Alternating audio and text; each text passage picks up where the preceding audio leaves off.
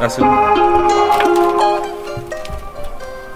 Seguimos en los de atrás. Eh, último programa hoy del año. Último programa.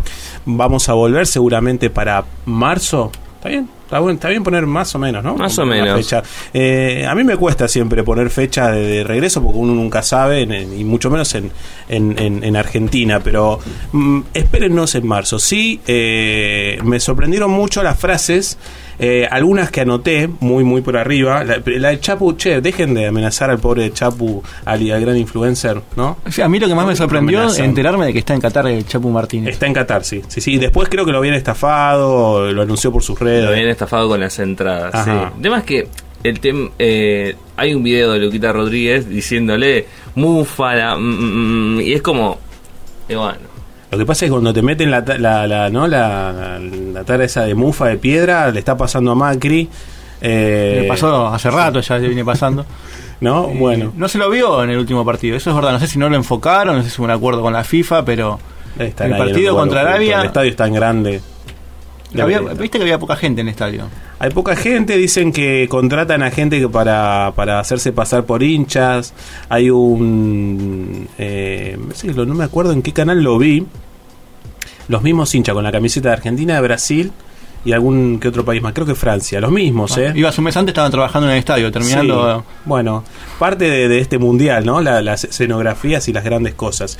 Eh, después, la gran frase de Divide y reinarás de Patricia Burrich, que tiene que ver, ella dice que eh, dividido el peronismo es mucho más fácil ganar las elecciones. Puede que tenga razón, tiene razón claro. Eh, Falta que se enteren los peronistas de esto, ¿no? sí. Porque Capaz- hace 50 eh, años le pasa lo mismo, pero bueno. Sí, la frase es para directamente es como un anuncio no interno, sino para de, de aviso a- al oficialismo, ¿no? Pero Igual, bueno. viste, como que dice, si pierde el kirchnerismo, como que tiene dudas, después como que lo quiere, no, va a perder el kirchnerismo, dice como que ni ella cree totalmente 100% que va a perder el kirchnerismo o el peronismo. Así que Bueno, así está la política. Sí, así está la política. Hacemos, vamos, a hacer- vamos a tocar por, por todos lados, esta columna va a tocar en todos lados. Bueno. Eh, me meto un chiquirín en política y después me voy al partido de ayer porque también vamos a hablar de que el viernes se cumplieron dos años de la partida eh, física de Diego Armando Maradona, pero vamos a dar una, una vuelta. Eh, la semana pasada lo estábamos hablando, eh, la frase de Patricia Bullrich deja bien claro de que ese es el camino, dividir al peronismo. Y el peronismo está yendo hacia el otro lado, esperemos. El discurso de Cristina parece que hace que el peronismo se no se unifique, pero sí que empiece a juntar sus piezas alrededor de ella. No sabemos qué va a hacer, pero sabemos de que ella va a tener mucho que ver. Este fin de semana, en realidad el día de mañana, se va a anunciar el nuevo dólar soja, el dólar soja 2, em, que es un precio diferencial para la, para la liquidación de soja, es decir, que vamos a tener un dólar nuevo, un dólar soja de 230 pesos por, eh, por cada dólar, ¿no? Lo que sería una devaluación eh, sectorizada. Sergio Massa, que había usado esta herramienta hace unos pocos meses para acumular reservas, la vuelve a usar para poder cumplir con las metas del Fondo Monetario, lo que es una clara concesión del kirchnerismo en su lucha eterna contra el campo. Así que veremos qué pasa, veremos seguramente el dólar soja va a tener ediciones 3, 4, 5 como el previaje durante el 2023 para poder alimentar a las reservas. Massa también vino anunciando de que va a quitar, eh, va a bajar retenciones de ciertos sectores exportadores, así que eso es lo más eh, importante. Por el otro lado se anunció eh, esta semana las candidaturas de eh, Fernán Quirós, eh, Sole Acuña, Emanuel Ferrario, eh, también sabemos que Martín Lustó es un número puesto también en la ciudad, y también Jorge Macri, ¿no? O sea, de nada, de nada, porque se esperaba de que el candidato fuese uno, tenemos una multiplicidad de candidatos en la ciudad bastante interesante, lo que hace que Macri se haya ido a Qatar para olvidarse del, del bolonqui que dejó acá, porque claro, eh, hay una interna muy fuerte en Juntos por el Cambio, ¿no? Eh, Pato habla de dividir y reinarás, pero bueno, no podemos hablar de dividir y reinarás si tu propio reino está dividido. Tal cual. Entonces, veremos qué, qué pasa. También Joaquín de la Torre se lanzó como precandidato a gobernador de la provincia de Buenos Aires, el ex intendente de San Miguel. eh, antes peronista, ahora más este camie- camiemita. Vamos a ver qué pasa con eso. Así que nada, eh, probablemente la política va a quedar así, más o menos en stand-by. Eh, más de uno habrá agradecido ayer la victoria de la selección argentina.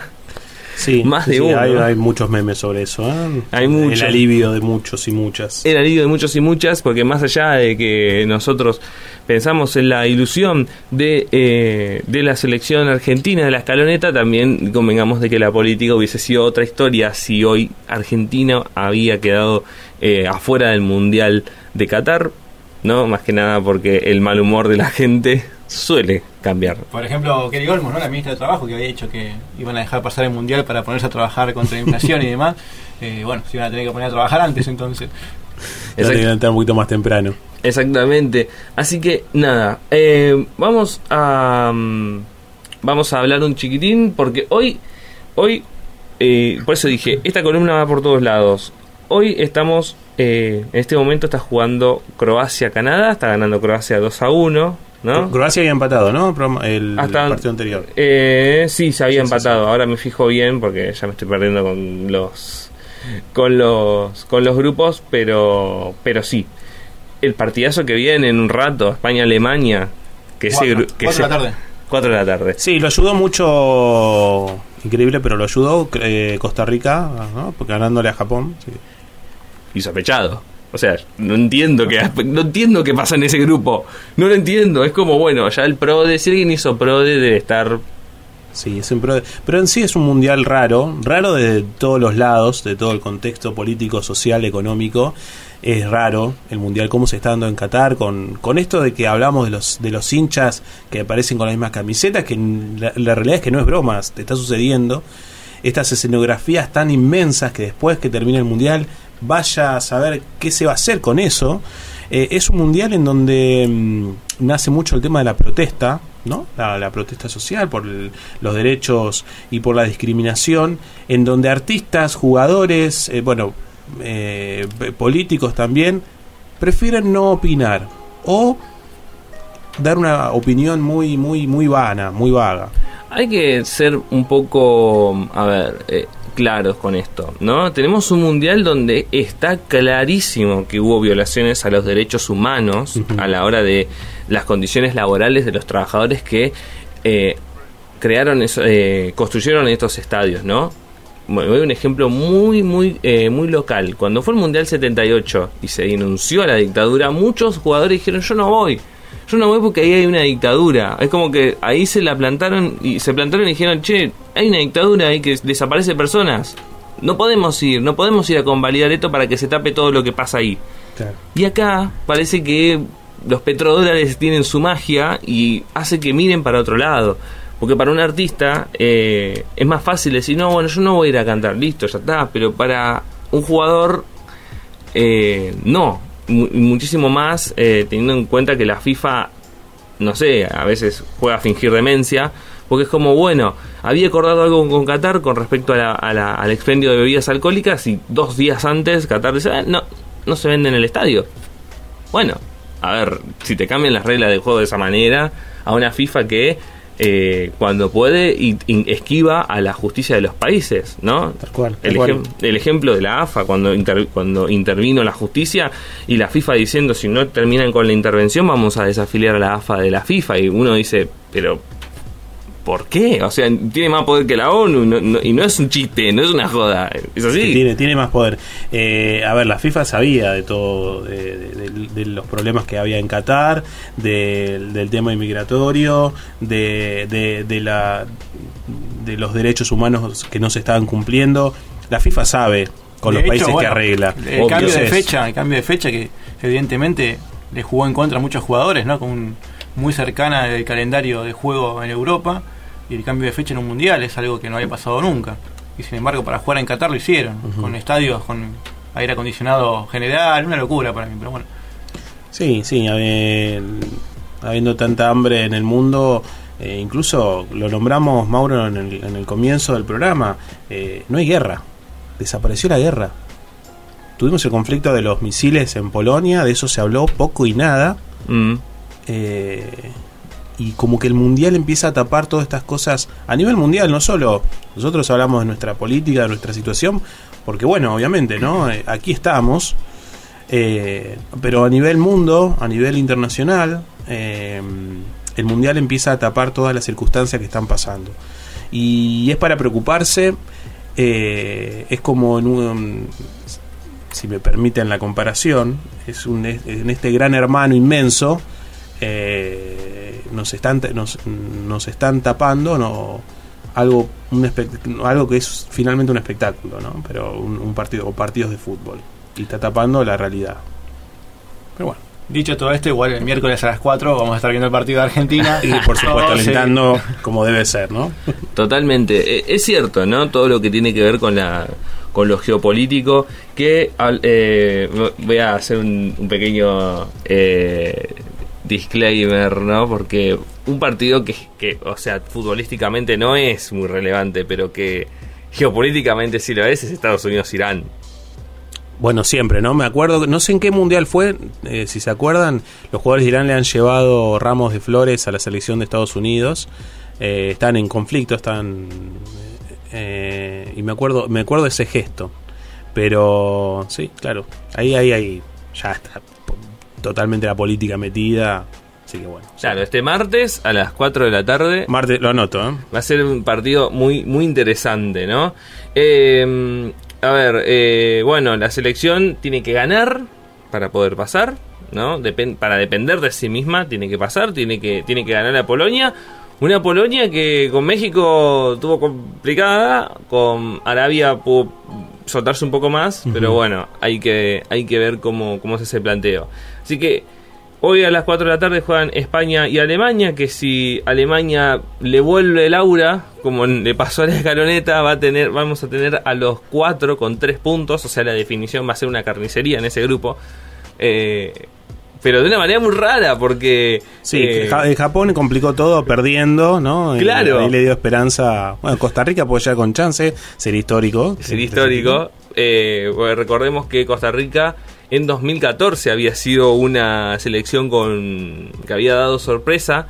Así que, eh, nada, a ver, con el resultado que estamos teniendo en, con Croacia y Canadá, Canadá, me parece que besito al aire, te vas, vas, vas a ir de la mano con Qatar porque no tiene puntos. Mm. Así que, bueno, eh, Canadá que esperó lo que estamos, eh, esperó 36 años la última vez que había participado en un mundial fue en el 86. ¿No? Datazo, ¿no? Datazo. Así que nada, en ese grupo están Marruecos y Croacia liderando con cuatro unidades. Y bueno, mañana, eh, mañana lunes vamos a tener Camerún-Serbia, Brasil-Suiza, Brasil que cuenta, o sea, tiene a, a Neymar y a Danilo por afuera por, por lesión, pero que es un Brasil que también sí. hay que tengo, tengo otro datazo. No sé si lo tenías. A ver. El segundo gol de Enzo Fernández. Sí. Minuto 86. Ah. Creer o reventar, ¿eh? Yo elijo creer. Elijo creer. Elijo Minuto creer. 86, ¿eh? Minuto 86. Qué hermoso. Qué hermoso. Pero bueno, a ver, eh, hablando de Messi, Messi igualó a, al Diego en una, en una marca, en un récord, ¿no? Que es el futbolista argentino con más copas del mundo eh, disputadas, habiendo participado en cinco, una más que Maradona y Mascherano. Así que ya uno de los récords, ya, el, ya en el hecho de, de, de haber este, comenzado el partido, ya Messi rompió ese récord. Qué bueno. ¿No? Así que nada, el viernes eh, con todo, o sea, yo creo que por eso el partido de ayer fue como una, una mezcla de sensaciones, ¿no? Eh, esa, esa aura casi religiosa que hay en torno al Diego, como pidiéndole al 10 algo, como pidiéndole un milagro, la mano de Dios, no sé. El viernes se cumplieron dos años de la partida física de Diego Armando Maradona, una partida que había um, sido en medio de, eh, digamos, en la salida de la cuarentena, fue como un, fue un momento pausa en medio de la pandemia, de la, de la cuarentena, en donde, bueno, hubo un... Eh, un velorio multitudinario en, en, en, Casa Rosada, en Plaza de Mayo, ¿no? Eh, y nada, a ver, ¿qué no está dicho sobre el Diego? Un montón de cosas, por eso este mundial es particular también por eso, porque es la primera vez que no, no está. Es más, eh, Gian Infantino, que bueno, estábamos acostumbrados a que no diga cosas muy brillantes, dijo, tendría que haber un día del mundial donde tendríamos que recordar a Diego Armando Maradona. Sí, sí. Al fin dijiste algo inteligente. Em, así que, nada, veremos... Eh, qué pasa, pero bueno, es importante, digamos, recordar eh, las alegrías que dio Maradona, ¿no? Y la cantidad de frases, eh, o sea, la presencia, la... Había una nota en el diario Art que, es, eh, que se llama Maradona, el ausente más presente, ¿no? Y es cierto. Es verdad. Porque la presencia del 10 en, en tantas cosas es incluso llamativa, ¿no? Por eso también es como importante. Por eso no hay mucho que decir, ¿no? Se cumplieron dos años, eh, sigue habiendo las, los mismos problemas legales en torno a su figura, su nombre, a su, a su marca, a la herencia, eh, los hijos, digamos, disputándose el nombre de Maradona, administrando, eh, digamos, administrar lo que es la marca Maradona, ¿no? y también en la causa judicial que de, la que no se habla, están procesados los, los médicos, pero por ahora está en eso, ¿no? Sí, no, no, no. Van a no pero no hay mucha más información.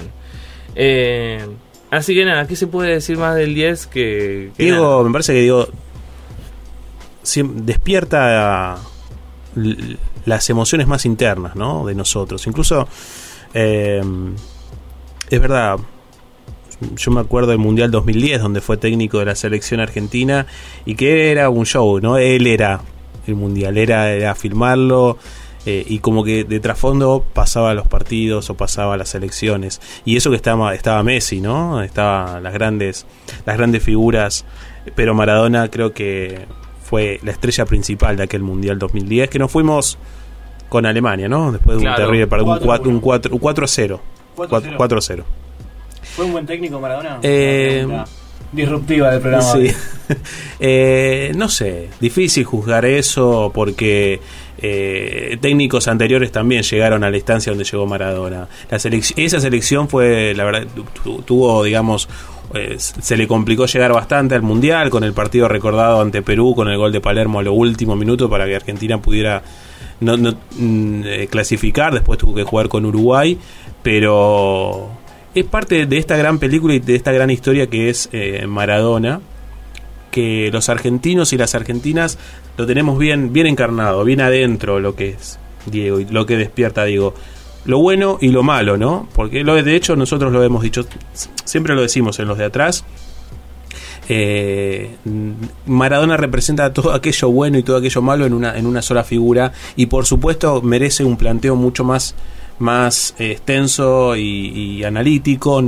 La verdad es que no será hoy, no lo haremos hoy. se lo prometemos a los oyentes de los de atrás y a los de, la radio pública del oeste, pero hoy queríamos recordarlo, ¿no? Queríamos sumarnos a eso, a ese homenaje. Lo hemos hecho también por Instagram, hemos subido eh, algún video recordando las eh, quizás las frases más importantes de Diego eh, algunas frases que, eh, que, ha quedado en el, en el decir eh, común de las, de las personas, frases que utilizamos, pero que mm, también eso es parte ¿no? del folclore maradoniano que, que nos invita a, reflexionar y a pensar todos los días. Pero bueno, lo invitamos acá también a nuestro último programa. Además que para todos los periodistas, los que estudiamos periodismo y nos gusta el periodismo, ¿cómo olvidar la vez que, Maradona recibió a los periodistas con a balinazos, ¿no? es imposible no, no tener esas, esos recuerdos también. Bueno, por eso digo, Maradona eh, es eso. Maradona representa. Era eso también. Era eso también y, bueno, nada, el, el eh, celebrar también... Eh, cada vez que, se homenajea, ojalá la FIFA lo haga. La verdad es que él fue siempre un. un, un eh, no voy a decir enemigo de la FIFA, pero siempre ha dicho las cosas que suceden en la FIFA, del robo, de, las cosas que, de, de, los manejos raros que hacía la, la FIFA. ¿Qué hace? ¿Qué hace? ¿Qué hace? Pero Maradona fue un gran crítico de eso. Totalmente, totalmente. El Diego fue un, crítico muy duro, por eso muchas veces muchos pensaban de que la mano negra de la FIFA también tenía que ver mucho en eh, la, eh, el hecho de que la Argentina no tuviese chances para llegar, ¿no? Y que hoy hayan cambiado las tornas o no.